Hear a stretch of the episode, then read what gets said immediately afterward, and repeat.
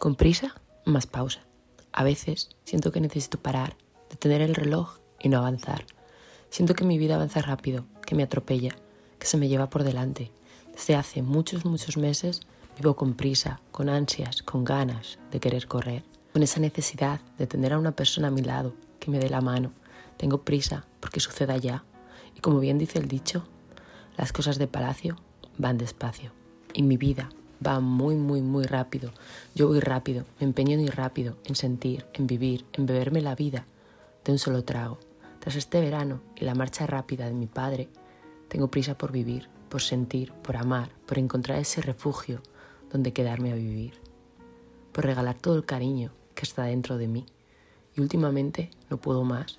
Veo como todo lo que intento conseguir se desvanece y se va, como esa persona, pajarillo, a la que yo quiero tener a mi lado, ha salido volando, como sus recuerdos vuelven y todavía hoy hacen daño. Necesito detener el tiempo, parar el tiempo, alejar mi intensidad, silenciar a mis musas que me inspiran a escribir sin parar. Necesito desconectar, poner pausa en mi vida, como canta Izal. Y yo vivo con prisa, si de normal siempre he sido un poco indecisa, como buena libra, pues es que ahora soy mil veces más. Mi indecisión, mi decisión van a toda prisa y saber tomar decisiones necesita calma por millones. Y ahora de eso en mi vida, más bien poquito, tirando a cerete.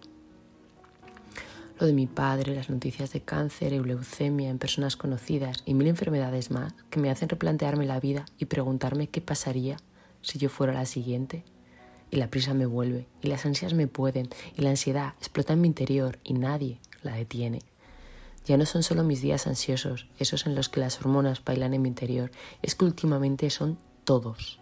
Y no puedo más. Necesito bajarme del barco, de mi vida, atracar en algún puerto del mar y quedarme una larga temporada.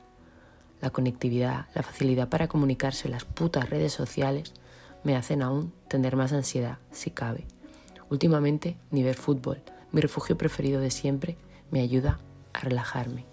Mi hija y sus hormonas adolescentes tampoco me ayudan a encontrar la calma. Estamos a la gresca todo el puto día.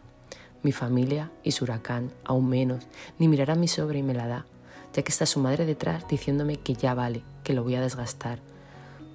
No encuentro ni mi refugio, ni mi sitio, ni mis personas, ni mi tranquilidad, y siento como mi vida me atropella cada día y como la puta inercia me mira, se me ríe y me arrastra sin preguntarme, hola, ¿qué tal?